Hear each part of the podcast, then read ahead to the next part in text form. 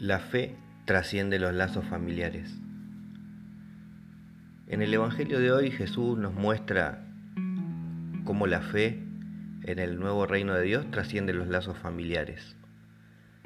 Estando él reunido con sus discípulos y sus seguidores en una casa, al llegar su madre y sus hermanos, sus hermanos discípulos, ¿no?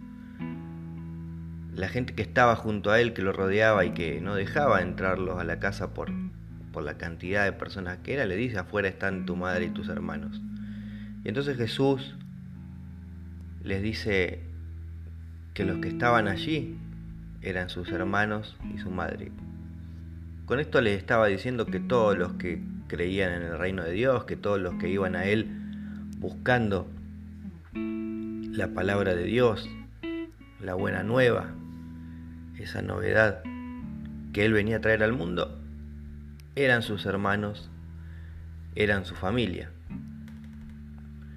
Por eso cuando nosotros hablamos de fe, hablamos de ser católicos, hablamos de Cristo, tenemos que entender que también estamos hablando de ver al otro como un hermano, a ese que cree en lo mismo que nosotros, a ese que tiene la misma fe que nosotros, como un verdadero hermano, más allá de un lazo de sangre, como alguien a quien querer, como alguien a quien apreciar, como alguien a quien valorar.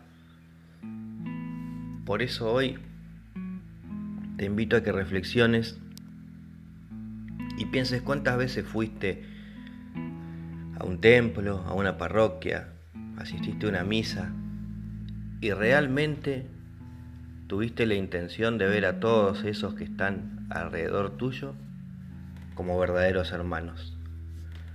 Cuando quizás el ego, la desconfianza o otras emociones que no son tan puras te hicieron pensar mal del otro, te hicieron prejuzgar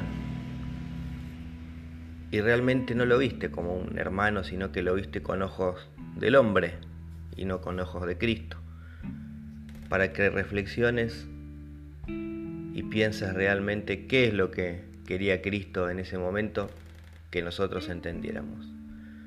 Ver al otro como a un hermano, ver al otro con un lazo de amor infinito, con un lazo de sabiduría infinito con un lazo de hermandad verdadera. El Señor te bendiga y te proteja, haga resplandecer su rostro sobre vos y te conceda su favor. Que el Señor te mire con benevolencia y te conceda la paz. En el nombre del Padre, del Hijo y del Espíritu Santo.